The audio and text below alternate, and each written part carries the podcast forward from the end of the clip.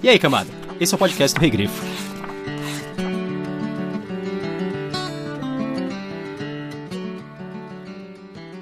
Uma vez atacado pela tormenta, um lugar estava perdido. A tormenta nunca mais ia embora. Derretia tudo com sua chuva ácida, destruía com seus relâmpagos e transformava o que restava.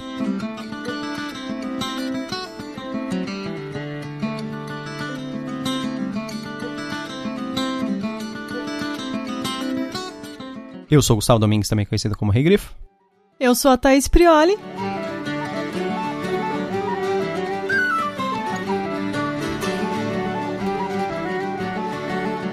E hoje nós estamos aqui para falar sobre O Crânio Curvo, que é o segundo livro da trilogia Tormenta, escrito pelo Leonel Caldela e lançado pela editora Jambô em 2007, no ano seguinte ao lançamento do primeiro livro, que é O Inimigo do Mundo. Ele é um livro com 511 páginas, ele é maior que o primeiro, mas menor que o terceiro. E todos eles são menores do que a Flecha de Fogo, que é o último que o Caldela Juntos. lançou. Junto. O próximo, o próximo vai ter 1.500 páginas. O próximo livro que o Caldela lançado, Tormenta, vai ser... Falando sobre o que é esse livro, a gente pegou o resumo do próprio livro, apenas o que a própria editora diz. Que a editora considera que não é spoiler. Isso. Então, o Crânio Corvo, ele acompanha uma guerra de aço e magia contra a tormenta, a tempestade que enlouquece, corrompe e destrói. Para deter a invasão aberrante, será necessário unir todo o reinado, mas intriga e traição infestam os reinos, enquanto muitos trocam sua própria humanidade pelo poder macabro, oferecido pelos invasores. Heróis em uma batalha desesperada contra o inimigo, além da compreensão. Vida e morte, dia e noite, bem e mal. Ordem e caos. Se a tormenta vencer, nada disso restará. Só lembrando, o Catarse do Tormenta 20, que atualmente já é o mais bem sucedido da história do Catarse, ele ainda está online. Ele vai durar aí por mais uma semana, acho que a partir do lançamento desse aqui, ou talvez um pouco menos. É, ele já passou um milhão, que era a última meta agora. Uhum. Vai ter um curta do Tormenta. É, curta-metragem, Agora, eu não sei se vão ter novas metas, uma fase 5. O que seria uma nova meta da fase 5? uma série do Tormenta, um seriado, Um jogo. um sitcom com o Ingram e o Nash. é... Com o Tribane aparecendo de vez em quando. Isso, ele é o vizinho maluco, estabanado. Cê- Ele entra derrubando a, a porta, assim, ele é tipo Kramer. Não. não, não faço ideia, mas agora. A quantidade de coisas que já foram abertas já são bem eh, difíceis de rastrear, assim, de manter em mente, porque tem muita coisa já. É, a gente percebeu um boom depois que apareceu no podcast Jovem Nerd, que é o maior podcast do Brasil. Do nada atingiu um milhão, foi muito, muito rápido. Ah, eles estavam indo bem. Aí depois teve um, um salto, assim, de mais de 100 mil, eu acho. É, até pessoas que eu conheço que ouvem um podcast falam, nossa, você viu o Catarse Tormenta? Eu falei, sim. Eu, eu tô. Eu falo Sim. isso no meu podcast, isso quer dizer que você não ouve? Você viu o podcast? Você nem esfregou na cara assim. Eu, eu participei na- nas primeiras duas horas Eu de falei isso. financiamento. Eu falei, eu vou ganhar uma medalhinha. Medalhinha. Medalhinha era pro final de semana inteiro. A gente entrou Exatamente. na primeira hora. Era meio-dia, tinha começado, a gente, era meio-dia e meia, a gente tava já entrando no, no financiamento.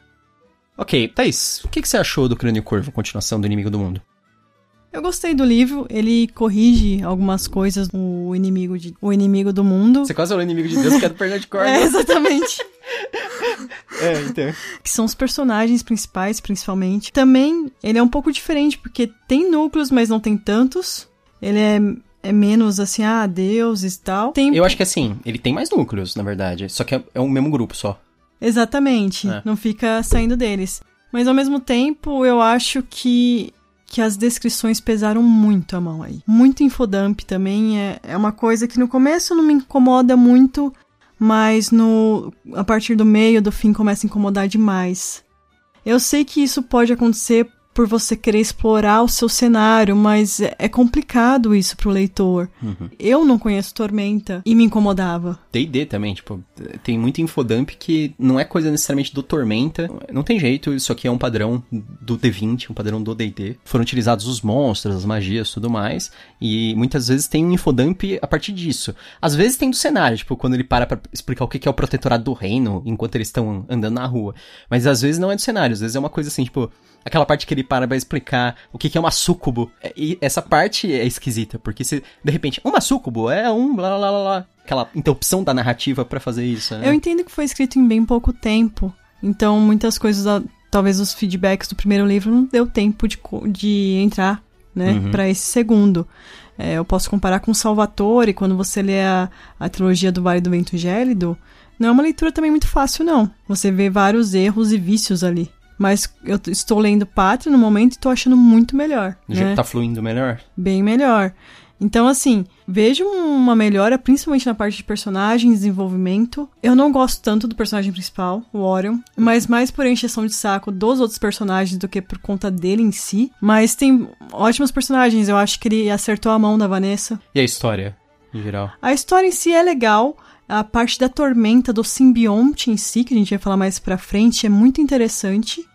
Mas eu acho que você poderia cortar facilmente pelo menos 100 páginas desse livro. É, ele tem umas 511 páginas, é. Daria pra tirar uma boa gordura aí do livro. Faltou um, talvez um trabalho de edição forte ali de. Mas eu sou uma pessoa bem chata com descrições. Uhum. Quem já ouve os podcasts sabe disso. Eu sou o estilo que espera a Ursula Le Guin de todo mundo. Não, mas a Ursula Le Guin, ela tem bastante descrição. Mas, Mas é é uma coisa que, que leva né? a algo. Você pode ter descrição igual o Malazan, mas vai levar a algo. As pessoas acham que o livro de fantasia ele tem que ser longo, ou ele tem que ser denso em descrição. E ele não tem que ser nada disso, assim, não necessariamente. Eu não lembro se essa frase do Ernest Hemingway, eu acho que é. Tem uma história que ele mandou uma carta para um amigo e ele falou: se eu tivesse mais tempo, mandaria uma carta menor. Quer dizer, ele editaria melhor o que ele vai falar.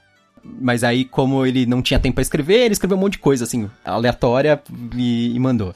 E eu acho que às vezes fica com essa cara de que tem muita coisa aleatória. Eu não sei se é porque é, existia uma, uma pressão superveniente do livro, porque assim, era a primeira história de fantasia saindo de um cenário brasileiro. Eu lembro que teve bastante agitação em torno dos livros quando saiu Inimigo do Mundo. Todo mundo ficou muito animado, porque aqui no Brasil as pessoas conhecem muito os, os romances do D&D, né? Elas sempre queriam consumir, mas eles chegavam bem aos poucos. Ou e- muito atrasado. ou muito atrasados, né? Quando isso saiu, isso meio que começou a suprir um pouco, né? Essa vontade das pessoas, da, da- dessa fantasia bem RPGística. Logo que saiu o primeiro livro, todo mundo leu, criou uma agitação e todo mundo queria o segundo imediatamente. E ele tava em produção, já tava tudo em produção, já fazia um tempo, né, a trilogia. E ele saiu rápido. Ele saiu um ano depois. E o terceiro saiu um ano depois também, em Sim. seguida. O terceiro saiu em 2008. Eu acho assim, ok, os livros saíram super rápido, mas talvez hum, se eles tivessem saído um pouco mais devagar, não, não teria sido melhor avaliar os livros pra, tipo, ir editando mais, assim, cortando o que não precisa, ter um trabalho mais minucioso dessa parte, pra não ficar tão pesado. Mas o que, que você achou desse livro Ah, em tá. si? Basicamente a mesma coisa que você. É, eu gosto dos personagens bastante. O personagem que eu menos gosto, de novo, é o, é o principal, só que eu não odeio ele que nem o Valen. Ah, sim. O Valen, é eu, o Valen eu detestava. Não, desculpa, não é impossível É. que tenha um match. É, tá. Novamente. Tem o quê? O match do Roda do Tempo. Ah, é, tem, tem o match. Mas o, o Valen eu detestava. O Orion eu não detesto. Ele é só o personagem menos interessante. Apesar de ter tanta história por trás dele e tal, ele ainda me parece um personagem muito vazio, assim. Parece o tipo de personagem que você, você quer que a pessoa que tá lendo se projete nele. Eu não acho que dá muito certo, assim. Talvez hum, a gente não é o público-alvo também. Eu não sei. É, novamente, assim, é difícil fugir dessa comparação. Esse livro tem uma influência muito forte do Bernard Cornwell, assim, eu diria quase foi é o Bernard Eu Cornwell. quase errei o nome do livro. É, é o, primeiro. é, é o Bernard Cornwell vestido de mago, lutando com a tormenta. Então, o, o personagem do Orion me parece uma tentativa de um personagem principal do Bernard Cornwell. Ele me lembra assim, o Derfel, o Guthred, esses personagens assim, o Sharp, os personagens fodões do Bernard Cornwell. É, mas ao contrário do Bernard Cornwell, que esses personagens mais marcantes são em primeira pessoa, esse é em terceira. Sim. Você simpatiza melhor, por Quando mais é- que ele seja vazio. Um outro problema que eu ia falar do livro que eu vejo é que às vezes o narrador faz juízo de valor. E num livro de terceira, em terceira pessoa, se o narrador não é um narrador personagem, ele não tá lá. Ele é um narrador. Ele, é, ele tá, tipo, narrando o que está acontecendo. Não é pra ele fazer juízo de valor. Não é pro narrador falar que o personagem principal é másculo, forte, fantástico, maravilhoso, Ou então sabe? dá título pros outros, né? O Paquiterme Galante. ou Ah, não, então- isso aí é só chatice mesmo. É. Ele até pode fazer, mas. Não, é que o problema é martelar isso toda hora. Ah, não, tudo bem. Mas é que eu o que eu tô falando é, em primeira pessoa, a pessoa faz isso, porque em primeira pessoa nós estamos vendo a visão da- do narrador, Uhum. que é um personagem. Então, ele tá falando o que ele acha daquela pessoa, daquele outro, não sei o quê. E nesse aí tem, tipo, meio que umas opiniões soltas, assim, e eu ficava pensando, quem que tá pensando isso? É alguém? Aí eu procurava, assim, não, não, não era nenhum personagem pensando aquilo, fazendo esse comentário. Era, tipo, o narrador falando que alguém era daquele jeito, e eu, ok, é você que acha, mas você é um narrador. você não participa da história, é, você só você conta. É, então. Foi uma, uma falha, assim, meio bobinha. Assim, meio de, de autor iniciante em geral. Eu ainda considero que o, que o Caldela, na época, era um autor iniciante. Acho que ele escreveu o segundo livro, provavelmente antes até do primeiro ter saído. Então, a gente deixa eu passar. E eu gosto da história do, desse livro. Eu acho que a história, é, é, no geral, é mais bem amarrada do que do, do primeiro faz mais sentido conforme os personagens vão se movimentando, você consegue acompanhar melhor. Eu falei dos que eu gosto dos personagens, assim, tem uns personagens que eu gosto muito, eu acho muito legais. O, os personagens novos que são apresentados são excelentes, eu acho. O Tribane, o Ingram e o Nash. É, especialmente. A Zara mal acontece coisa com ela, né? É, é. talvez no próximo, é, não sei. Quem sabe. Tem os personagens do primeiro que retornam, tem alguns momentos bons com eles, mas tem mas depois eu fiquei com uma impressão que eles estavam meio esquecidos, assim, uhum. ficou meio estranho. É, mas ok, é, até são personagens que eu gosto. Tem um final, assim, surpreendente. Eu acho que tem um, um tem um plot twist ali meio, meio forçadinho. É. Mas, fora isso, é, eu acho que o final é legal, assim, tipo, tem, tem uma batalha épica, tem um ápice, né? Ele, ele vai levando toda a história para aquele ponto e aí ele entrega aquele ponto de ter uma, um grande evento, né? Que é um mega combate que tem. É, Enfim. esse mega combate que é o que todo jogador de RPG vai adorar ler. Possivelmente. Todo fã de Bernard Cornwell, porque parece uma grande batalha do Bernard Cornwell. é narrado assim, especificamente. Até tipo, ah, parede de escudos, ah, não sei o que, viu uma barba, viu, tentou acertar mas um não... joelho, mas o joelho não tava lá, sabe? Mas não tem xixi, cocô ah, é, tô... e sangue. É. O cheiro. É, faltou o cheiro de, de fezes. tudo misturado. Tem. É, tudo misturado. ok. Vamos, vamos então pro, pros spoilers, aí a gente pode falar mais profundamente do livro.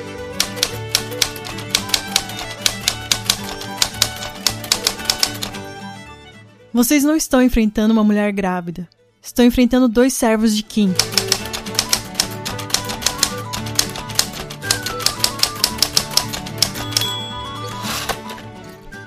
Ok, basicamente, o que acontece nesse livro é que o Orion, que a gente falou, é o cavaleiro, ele é o centro da história. Os demais personagens, eles existem apenas para orbitar ao redor dele. O Orion, ele tá viajando à procura de seu pai, que é conhecido como o Cavaleiro Risonho, e ele pretende matar o pai dele. Quando ele se depara com a grande ameaça que a tormenta, ele passa a reunir reinos e exércitos para enfrentar essa ameaça, que é liderada pelo Crânio Negro, né? O Crânio Negro é o comandante das tropas da Tormenta. Ele é um, um caçador de recompensas misterioso, um assassino, assim. Ao fim da história, o Crânio Negro perde suas tropas, mas nós descobrimos que aquele era só o início da invasão dos Lords da Tormenta. E nós também descobrimos que, na verdade, o Crânio Negro é a Elisa Thorne, a personagem do primeiro livro, que ela retornou corrompida pela tormenta. Isso porque a história se passa 10 anos depois, né? Do, do primeiro livro. Esse é o plot twist já que a gente não gostou tanto da Elisa Thorne. Ok, em 10 anos ela pode ter aprendido a lutar com duas espadas. É, mas dá muito na cara do tipo, é o Valen, é o Valen, é o Valen. Não, não é.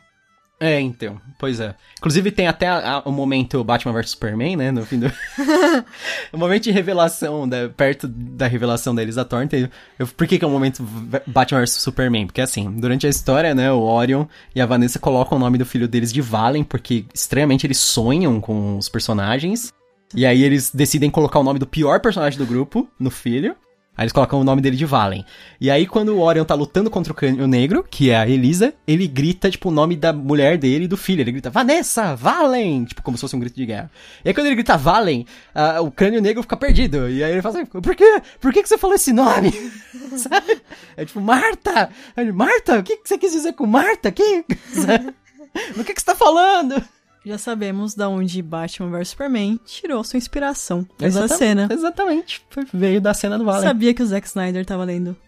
É, pois é. Quem, quem diria, hein, Leonel? Vocês têm um fã no Zack Snyder. o Orion, eu gosto dele no início. O Oreo, parece que é o É, o Oreo. o Orion, eu gosto dele no início, uhum. mas com o passar do livro eu vou desgostando dele. Também. No, no começo eu gosto bastante dele, e a primeira coisa que eu pensei, putz, esse personagem principal é bem melhor do que o Valen. E aí. Não, ainda é. Não, ainda é, mas eu, logo de cara eu falei, puta, é um personagem principal que eu vou gostar. Aí, assim, que quando tem aquela história que ele tá fingindo que é um cavalariço, Isso. porque ele tá procurando secretamente o pai dele, porque ele quer matar o pai dele. Porque o pai dele matou a família dele, né? E é, o resto da família. E aí ele tem uma armadura escondida, e aí ele vai lá e põe a armadura quando vai ter uma invasão. Toda essa parte é bem legal. Aí vai desenvolvendo e tal, só que aí começa numa parte que meio que Vira um puxa-saquismo demais pra ele. é, eu ia, eu ia ser mais grosseiro. Eu ia falar assim, fica numa punhetação com, com, com o Orion. Sabe? Ah, o Orion Drake. Ah, Orion Drake, vocês não conhecem. Ele é o cara. Nossa, quando ele tinha 12 anos, ele matou a pau todo mundo. Não, aí ele venceu o cavaleiro que ele. Ele era escudeiro do cavaleiro, mas ele não tava melhor. Não, eu vou contar uma história. A história é que ele chegou lá e ele gritou com, com o morto-vivo até o morto-vivo obedecer eles. É. Tem um monte de historinha assim. Apesar de que a, mar- a cena que mais aparece em histórias do Orion é uma cena que eu gosto porque é a conversa dos escudeiros. Mas a conversa deles em si é legal. Não as histórias que eles, co- eles contam do Orion, né? Sim. Poderia ter tido uma conversa bem diferente e interessante Sim, sim. É, eles podiam ter sido mais absurdos também, É. contado alguma coisa mais esdrúxula, bizarra, mas fica, fica no ar de que parece que todas aquelas histórias são meio que verdade. Talvez alguma seja falsa, sei lá, grande coisa, mas de maneira geral parece que elas são sérias, assim, que todo mundo admira profundamente o Orion, que é um cavaleiro que nasceu pobre, e ele é o melhor lutador, faz a melhor, melhor parede de escudos, é o melhor general que luta na linha de frente, que hum, blá blá blá blá blá blá, blá sabe? Porque o cara é o comandante, também é a linha de frente.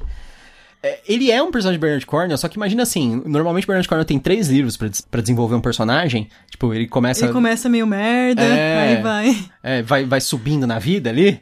E, ou, ou no caso do É meio que lá, que... novela mexicana, né? É, no caso do Uhtred, que ele demora uns 4, 5 livros pra subir na vida.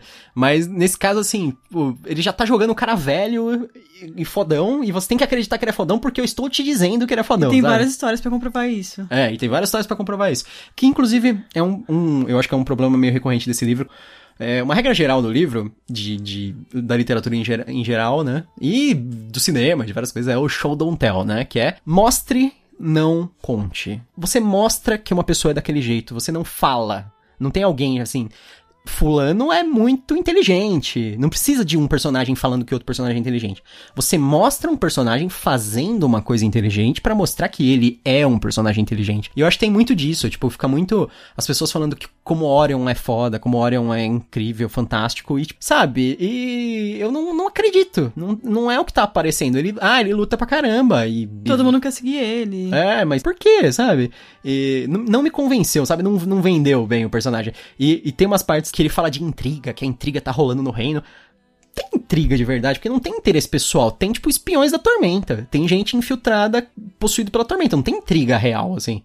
É, tirando ali, talvez a parte de Uden, que são os caras que têm interesse próprio e eles estão dispostos a não ajudar a lutar contra a tormenta por interesse próprio, ok, mas nem chega a ser uma intriga. No final das contas, eles só queriam uma posição privilegiada e, E pronto, consegue, já resolveu. Através do casamento. É, com a, com a Shivara. Que é uma personagem que, desde que ela surgiu na época da Dragão Brasil, eu achava horrível. Porque você não- eu não sei se você sabe, a Shivara luta usando um fio dental. Hum. Ela usa. E aí, tipo, no livro, ele não fala isso assim explicitamente. Mas vários personagens falam, ah, ela luta toda exposta, ah, ela é muito É, sexy. Todos acham ela bonita e blá blá blá. Não, e eles falam que ela luta com uma armadura que expõe o corpo e não sei o que. Eles não falam especificamente, mas é que nos desenhos que haviam dela, É, não faz sentido, né? ela, ela usa o fio dental, que é ridículo, né? Que é um negócio absurdo. Ridículo ou não, não faz sentido. Não, não faz sentido e é ridículo. É, eu acho assim, o Orion tem uma parte interessante. Quando ele descobre que vai ser pai, ele enlouquece. Ah, essa parte é legal. Ele. Surta, né? ele surta. Porque assim. De início eu pensei, que merda, que cara babaca. Mas é uma- agora, que, agora que a esposa precisa dele, ele vai abandonar pra ir fazer uma coisa que ele ficou a vida inteira enrolando. Mas não, o cara ele tava louco que ele ia ser pai. Surtado. É? Sim, E isso eu achei interessante porque é uma coisa que acontece. sim, sim. E tem gente que não volta nunca Eu acho que a- filhos. as melhores partes do, do Orion é quando envolve a Vanessa. Que é tipo essa relação deles, que eles têm Porque uma relação. ela é com- uma boa personagem. Então, exatamente. Porque eles têm- mas eles têm uma relação complicada, porque ela vem de um background completamente diferente do dele. Ela, tipo, tem uma fé diferente, porque eles são de. Ela é uma clériga e ele é um cavaleiro seguidor de um outro deus. É, ela é de Calmir, ela é de Kim. Pelas regras do Tormenta, que eu me lembro, Kim é um deus mau. Ele é mal mesmo. E o Calmir, tipo, Kim, se eu não me engano, é tipo leal e mal, e o Calmir é leal e bom. Então o Kim é tirano, assim, ele é ordeiro e maligno, e o Calmir é leal e bom, assim. Não é diretamente oposto ao Calmir, mas assim, ainda não bate, né? Os, é. os, dois. Apesar que eu percebi que a Vanessa. Mas assim, o amor vence. O amor vence. a Vanessa e aquele outro cara que era o general que acaba abandonando lá porque o Orion expulsa ele. Sei. Os dois, eles são meio que seguidores de Kim, assim, atípicos, que eles não são meio malignos nem nada. Ao contrário de, teoricamente, do pessoal de Yuden. Se bem que eu acho meio idiota, porque para mostrar que o, que o, pessoal de Yuden é mal, eles fazem o quê? Eles fazem eles ser xenofóbicos, sabe? Tipo, ah, eles são nazistas. Eles são nazistas, por isso que eles são maus. Ao invés de, de mostrar mais ah, ah, uma repressão estrutural e essas coisas, eles ficam falando assim, não, não, eles odeiam estrangeiros, e é crime ser estrangeiro, e é, sabe? E é... é crime ser estrangeiro. É, então. É, é, isso chama prender refugiados e é. imigrantes, né? Isso, é, é isso aí que, que faz com que eles sejam leais e maus? E eu não gosto nem um pouco da cena final da Vanessa. Uhum. Porque eu acho que não faz sentido com a personagem. Que a, ela, ela ir embora? Ela ir embora e culpar o Orion. É, eu acho também, assim... Assim, tem uma parte que ela fala, ela tem uma missão com o Kim, e, ele, uhum. e, ela já tinha avisado ele antes e ela precisava fazer. E depois ele pega e aceita ser o general da ba grande batalha. E ele fala, mas não é você que vai ficar aqui? Ela, daí ela fala, não, agora é a sua vez. Eu já deixei de ser clériga de Kim por nove meses para uhum. gerar o nosso filho, agora é a sua vez de cuidar dele. É, eu acho nada a ver também, acho que não condiz com a personagem. Assim, tipo... mas isso não influencia nada o que aconteceu, que é o Cavaleiro Risonho, que é o pai do, do Orion, vir sequestrar o filho dele no final. Exatamente. Porque tipo... os dois estavam ali. É. Não é culpa ele dele. Não tem nenhum controle sobre isso, né? E em nenhum momento ela quis que ele perseguisse o pai. Não, e, e, pelo, e o, o, o Brandalon lá. Paquiderme galante. é, não, não, precisa repetir. Só porque você acha irritante que. Aí você vai. Eu quero, é, eu quero repassar a experiência. Ah, tá. Então, o Brandalon ele traz o moleque pra lá porque a cidade lá caiu lá, Sim, Norme. Sim, tipo, não faz sentido. Caras... Então, tipo, ele trouxe porque ele achou que era o lugar mais seguro onde tinha realmente os exércitos, né? E sinceramente, ele estando lá ou não, ia dar na mesma. Ah, pois é. é... Era uma pessoa tão racional. Hum, não sei, não condiz, eu acho. Aí, agora você falou do, do Cavaleiro Risonho lá, que é um personagem interessante, que ele, ele é o pai do... Do Orion. Do Orion. Tudo dá a entender que ele é, ele é um servo do caos, alguma coisa assim, né? É, ou o próprio caos em si. Eu não sei se ele é o próprio Nimbi, mas pode ser, lógico. Parece que, assim, o objetivo dele é criar caos. E é, é, criar caos na vida do filho dele. Caos todo mundo vê como uma coisa ruim, em geral, né? É, tanto que ele fala que tudo que ele deu, ele pode tirar. Sim, sim. Não, que ele fala que ele que moveu as coisas para que eles engravidassem, sendo que eles eram inférteis. Na verdade, eles deix... ele deixou eles inférteis por um bom tempo. Ah, então.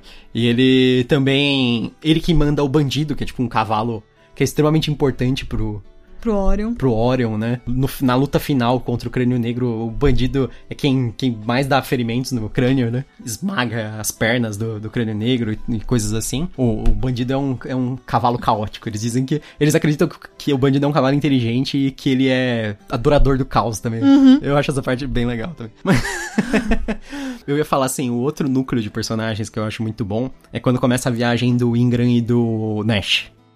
O Nash, que é o médico. Isso. Ele chama Zebediah Nash. Ele, ele, a gente descobre ao longo da história que ele nasceu em Namalcá, que é o lugar que os caras adoram cavalos lá. Só que aí depois ele foi para um outro país que chama Salistic, que é onde tem um colégio de médicos, e ele aprendeu a ser médico. E ele é ateu. É. É um grande traço dele, isso. Então, os caras falam que. É que assim, no, no livro do Tormenta, eles falam que todos os médicos são ateus, porque se eles, se eles não fossem ateus, eles iam preferir ser clérigo e curar com poder é. divino, sabe? na minha opinião, são coisas diferentes. É. Até quando você vê uma ficha de D&D, é. né? Você tem a perícia de cura uhum. e você não precisa ser clérigo para ter, né? Sim, que é saber sim. primeiro socorro, saber alguma coisa do é, tipo. É, saber limpar um ferimento, fechar, umas coisas assim, né? Mas é, não, não se comparar ao poder divino que é, tipo, sei lá, crescer um, um braço, uma coisa assim. Eu acho meio esdrúxulo a ideia de, de existirem ateus tudo bem se o cara não fosse seguidor de nenhum deus, porque ele não acha nenhum deus digno, mas, tipo, você negar a existência dos deuses é bem bizarro. É engraçado, dentro do uhum. contexto, tipo, todos os eventos são engraçados, inclusive quando ele tá morrendo e ele se nega a, a receber cura, e ele fala assim, não, não, não vou receber cura desse seu deus que não existe. Eu acho que, assim, essa empáfia do, do Nash é muito, muito boa. E ele sim, ele tem uns outros traços interessantes, né? Ele é um mago também. Ele é meio que um cara meio cavalheiro, assim, né? Ele, ele É, gosta ele- de se arrumar. Ele que ajuda a Vanessa, né, contra as clérigas de Lena, Sim. que é uma parte interessante, que elas aparecem como se fossem vilãs. É, ah, essa parte é legal. É muito boa. Que é a, é a parte que ela fala a famosa frase do que Do- você falou na introdução, na sua parte aí. Do, Isso. você não está lutando, Lutando contra uma mulher grávida. E sim, contra dois servos de Kim. Sabe o que que dá pra falar? Você está lutando contra um mecha. É, tipo, o bebê, o bebê está pilotando. Essa parte é boa porque, assim, a gente... Principalmente no outro livro, a gente tem a Nicaela lá, que é a, clé- a clériga de Lina. E a gente fica nesse negócio assim, tipo, nossa... ah, elas são sempre boas. Elas são sempre boas, porque elas só se importam com cura, elas são não Vida, violentas, né? Não sei o quê. E aí, as clérigas, elas vêm, elas querem fazer um parto induzido na Vanessa pra roubar a criança, porque elas querem criar a criança numa vida pacífica. Elas não usam violência, elas usam, tipo, um paralisação, umas coisas assim, né? Contra, contra a Vanessa. Porque, elas assim, acreditam nisso. elas acreditam nisso. É, Elas é, acreditam que os fins justificam os meios. é, é uma vida melhor pra criança. É. Então a gente vai roubar essa criança e criar ela num, num ambiente melhor do que ser filho de Uma mãe, de uma mãe que é clériga da guerra, né? Essa parte eu acho sensacional.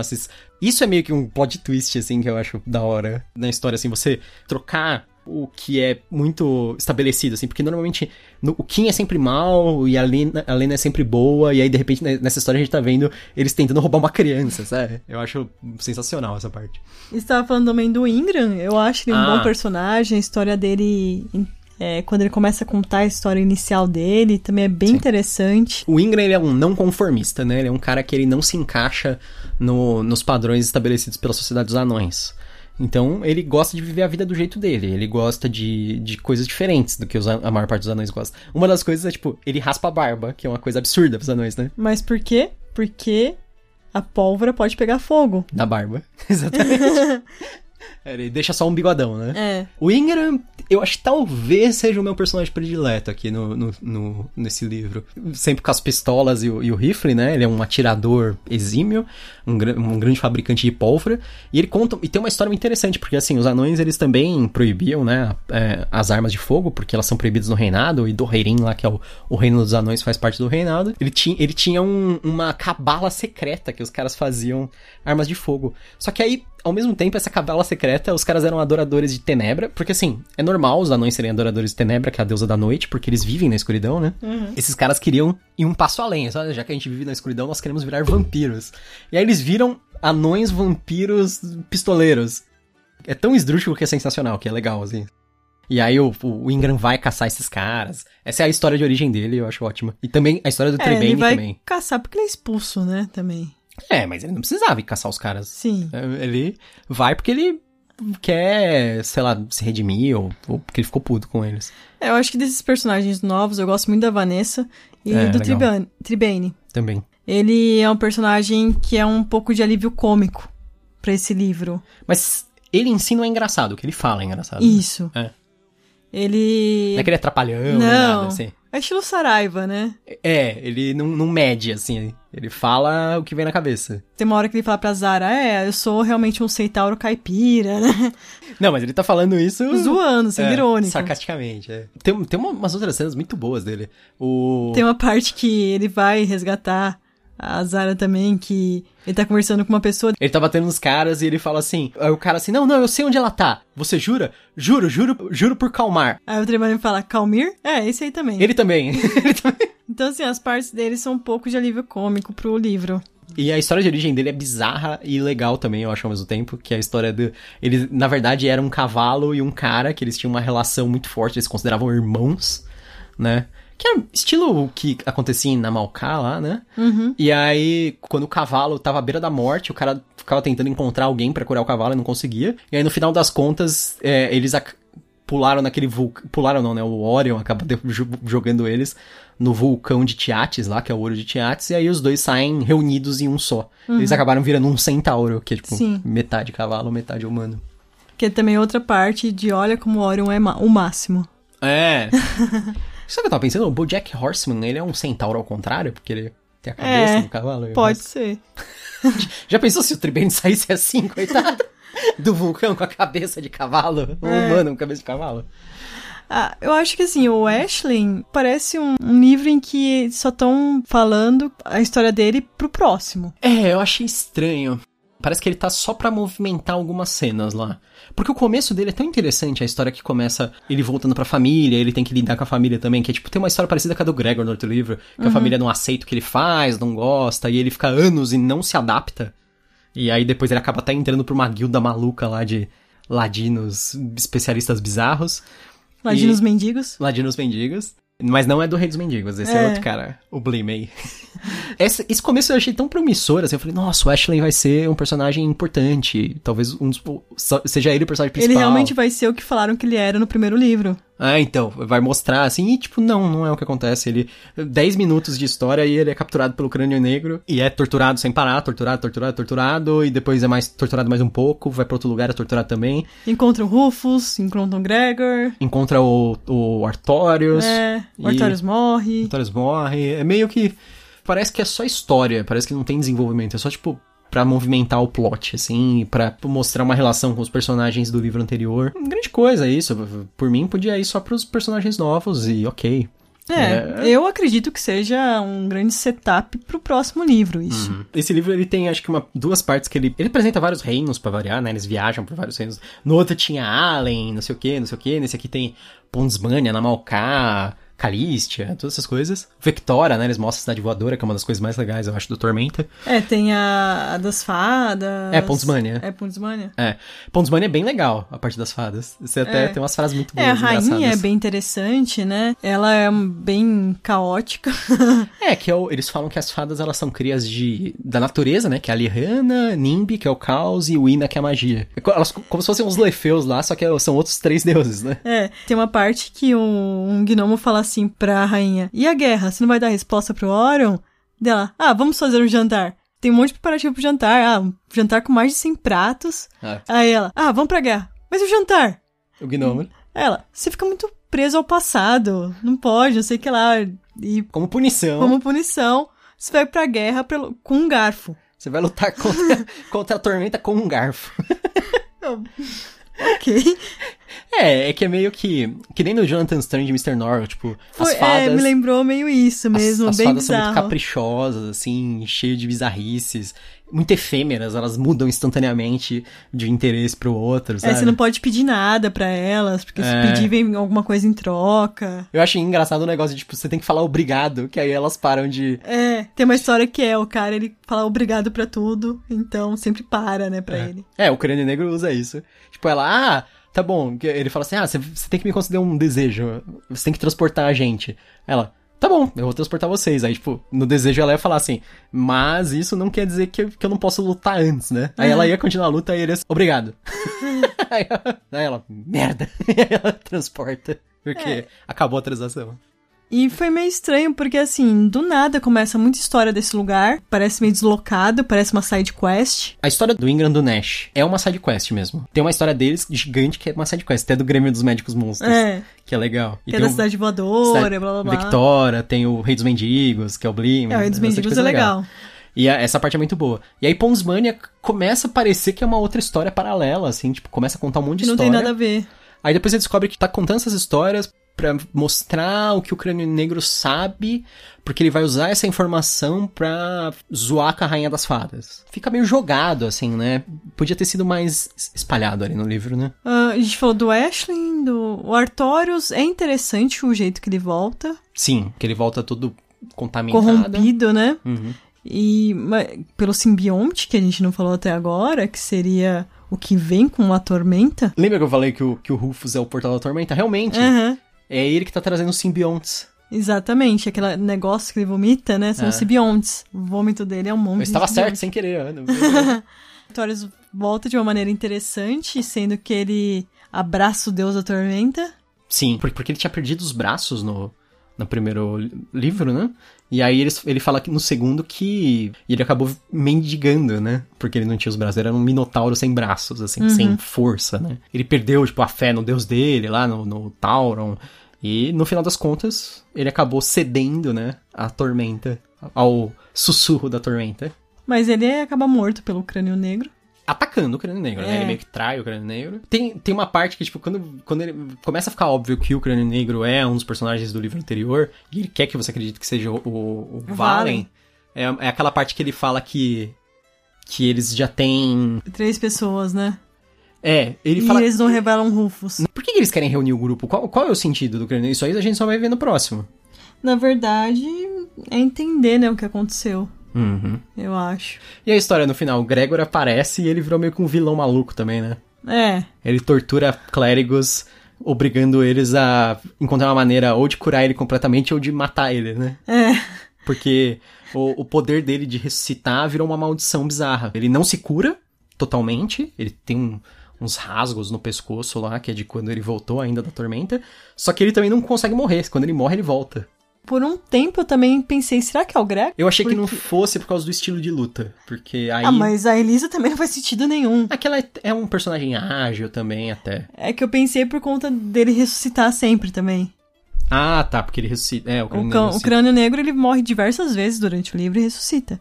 É, ia ser interessante se fosse isso. A gente sabe que o Gregor ia aparecer novamente. Porque ele é um dos personagens que ficou vivo no fim do Sim. outro, né? Então, interessante. Vamos ver pra onde vai, porque tem muita coisa pra ser concluída ainda que vai ficar pro terceiro livro. Eu acho esquisito na Malká serem os gaúchos. Eu gostei por um lado da homenagem, mas eu acho que pesou a mão na quantidade de coisas de gaúchos que eles têm.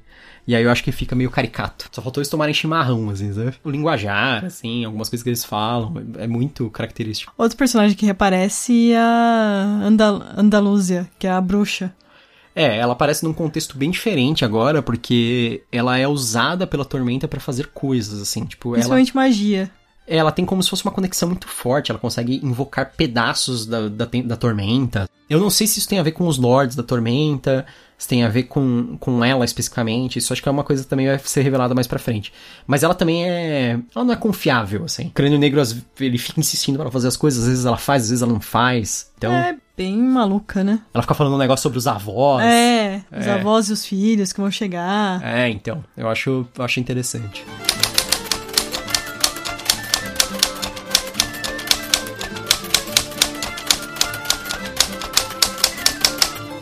E você recomenda o livro? Recomendo, sim. Eu acho que ele é um livro melhor do que o primeiro, em muitos sentidos. Apesar dele ser um pouco longo demais, que eu, que eu acho que é o principal defeito dele.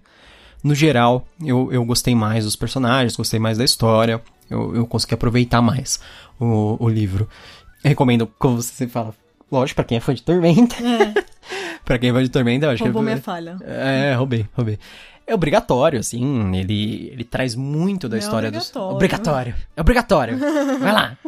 Não, mas é assim, eu recomendo muito fortemente, porque ele traz muito do background do cenário, ele explica muita coisa que ocorre no mundo. É, é legal esses livros porque, assim, eles mudam a história do mundo. Isso que tá acontecendo, é assim, é definitivo. Isso, inclusive, é um comentário que eu ia fazer durante o podcast, eu esqueci. Muito do RPG do Tormenta, quando você jogava, se passava nesses 10 anos entre o primeiro livro e o segundo. Hum. Por uma boa época, assim, era essa época. Tem a tormenta em Tamurra e em Trebuk, e tá, tipo, ameaçando só em Trebuk. Só que aí, nesse livro, ele já começa a aparecer em outros lugares, aparece na- nas montanhas lá. Então, isso é legal, porque esse livro já é depois desse período que era o jogo normalmente. Aí eu acho que depois, agora, no atualmente, já na a história que tava no Tormenta, no RPG, é, já se passava depois desses livros. Recentemente, acho que agora tá rolando até outra, um outro grande evento. Eu acho que não tem a ver mais com a Tormenta, atualmente. Eu acho que de alguma forma a Tormenta talvez seja resolvida nessa trilogia, eu não sei. Se você gostou dos livros do Leonardo Caldela, leia Bernd Cornell. Porque Bernd Cornell, é, eu acho que vai, vai trazer muito do que você gosta, assim. Principalmente duas coisas que aparecem muito no- nos livros do Cornell e que eu acho que aparecem muito no, no, no Leonel. Uma guerra bem descrita, bastante escatológica. Isso pode ser bom, pode ser ruim. Às vezes eu gosto, às vezes eu não gosto, depende do dia. Também, assim, tipo, um, grande ódio por instituições, tanto religiões organizadas como. Esse eu acho o Edlordismo, tanto do Leonel quanto do, do Bernd Cornell, que é. Edlord é, é tipo aquele cara que quer, quer te chocar, sabe? Eu acho que o personagem do Nash é um pouco isso, esse ateísmo dele. Assim como os personagens do Cornell também sempre duvidam da religião estabelecida que existe no mundo. Eles são grandes homens muito teologicamente questionadores, apesar de serem meros guerreiros. Em geral, analfabetos. Em geral. e- É, deveriam ser analfabetos, eles nunca são. É, É, verdade. tipo, todo mundo é analfabeto, mesmo o personagem principal. Ok, mas eu não tô aqui pra falar mal do Cornell, é, eu tô pra falar bem. Se, a- se você for ler alguma coisa do Cornell, eu recomendo fortemente ou a trilogia do Crônicas de Arthur, ou o livro individual do Azincourt. Eu acho que são os meus prediletos dele. Eu, eu tava contabilizando outro dia, eu li quase 30 livros do Bernard Cornell. Muito é repetitivo, mas esses livros eu acho, assim, fantásticos. Eu acho que esses livros são quase obra-primas, assim, dele. Do estilo dele. Eu acho que só lendo esses livros, você já compreende muito bem o autor e já aproveita o máximo dele, sabe? É, os outros são a mesma fórmula É. em outras histórias. É, o Crônicas Saxônicas, que é do Uhtred, é, é Crônicas de Arthur Reloaded, né? Então, É, em 10 volumes, Em 10 pelo volumes. menos. Mas leia, Bernard Cornell eu acho que vale a pena. E leia com Eagleden, que eu acho que é tipo um Bernard Cornell melhorado, na minha opinião. Eu acho que ele não é repetitivo, ele trata de temas bem diferentes, e você vai gostar do estilo também. E você, tá, você recomenda? Eu recomendo. Como você disse, tem uma evolução do primeiro pro segundo livro. Existem alguns probleminhas aqui e ali, coisas que podem ser tanto por conta do meu gosto literário. Tem pessoas que gostam de bastante descrição e coisas do tipo. Eu gosto quando avança a história, quando não avança eu não vejo sentido. E o que eu recomendo é uma coisa bem diferente e estranha. Porque muitas vezes a gente tá num livro de fantasia e fala, nossa, não é possível isso aí. Isso aí nessa sociedade. Que diferente, né? Da outra sociedade que é ali vizinha. E a gente tem visto uma série da Vice que tem disponível na HBO e mostra quanto nosso mundo é bizarro e a gente não sabe por conta da bolha que a gente vive. É a série documental da Vice. Que tem casos de pessoas, é, mulheres que moram na África e lá é, o padrão de beleza é a mulher é a mulher ser obesa e com isso elas são alimentadas forçadamente. Usam o mesmo nome que usam pra alimentação forçada dos gansos pra fazer É. né? E tem, assim, tem várias histórias, tem algum... Na Indonésia acredita-se que cigarro não cause câncer, ele cure câncer. Exatamente. Existem clínicas médicas especializadas em te tratar com cigarro. É, Então, tem, tipo. é- é- depois você pensa assim, nossa, que, que esdrúxulo, um povo que adora os cavalos e que acham que eles são pessoas no mesmo. Cara, você não- conhece o nosso mundo se você acha isso. Sabe? Então, assim, tem muita coisa estranha. Tem coisas falando de coisas sérias, tem essas curiosidades. Sim. E cada episódio sempre trata pelo menos dois assuntos diferentes. É bem legal. Conforme as, as temporadas vão passando, vai aumentando o número de episódios. Eu sei que, na- pelo menos na primeira temporada, tem 10 episódios, e a quinta ou sexta, que eu acho que é a última, tem 30 episódios. É uma Aí, se me engano, tem até no YouTube alguns deles. Eu acho né? que a maior parte você consegue achar no canal da Vice do YouTube. Tem no YouTube você consegue achar até do, de outros locais. Eu já vi da Vice da França fazendo o Battle of Nations, que é pra quem não conhece é uma coisa super legal também recomendo. que é um, é um campeonato de combate medieval com, com armaduras e armas é, de verdade. E, assim, mas sem morte de verdade, as, as armas não são afiadas. Entre diversos outros, eu já vi eles fazendo sobre D&D, sobre RPG. É bem legal, em geral, os documentários da Vice. Tem alguns meio besta, bizarro, assim, mas... é Ok, é um entre mi- milhares, sabe? É, a gente viu até agora uns seis, sete episódios. Gostei de todos. Sim, por enquanto sim. É que os da HBO são só super sérios, sempre. Ah, Ou tá. muito curiosos. Mas assim, tem uns, tem uns de sexo muito estranho, assim, no, no, no YouTube. Tem umas coisas assim. Ah, entendi. Então, só, novamente falando, caso você ainda não participou, participe do Catarse do Tormenta. Apoie o Catarse de maior sucesso. Até maior, atual. maior financiamento coletivo do Brasil. E a gente vai continuar com Tormenta na próxima semana ainda. A gente vai pro conto Ed- Edril, Hedriel. sei lá como é que se fala isso, do Rafael Dracon, Rafael Dracon. Do livro Crônicas da Tormenta, volume 1, que é o livro apenas de contos do Tormenta. A gente já avançou bem esse livro, já passou da, Uhum. Da metade. metade. dos contos, não da metade da porcentagem do livro, mas da metade dos contos. É, esse é o nono conto. Então quer dizer que tem algum continho, uns continhos ali que vão ser bem maiores, mas por fim. Exatamente, É. isso me preocupa. Isso me preocupa, meu Deus. Tá. Enfim, nós no- nos vemos novamente na área de Tormenta, então. Lembrando que temos uma playlist de Tormenta. Se você quiser ouvir todos os outros episódios, incluindo os outros contos do Crônicas da Tormenta e O Inimigo do Mundo, eles estão na nossa playlist. Então é isso. Espero que vocês tenham gostado desse episódio do Crânio e o Corvo. Até mais. Até a próxima.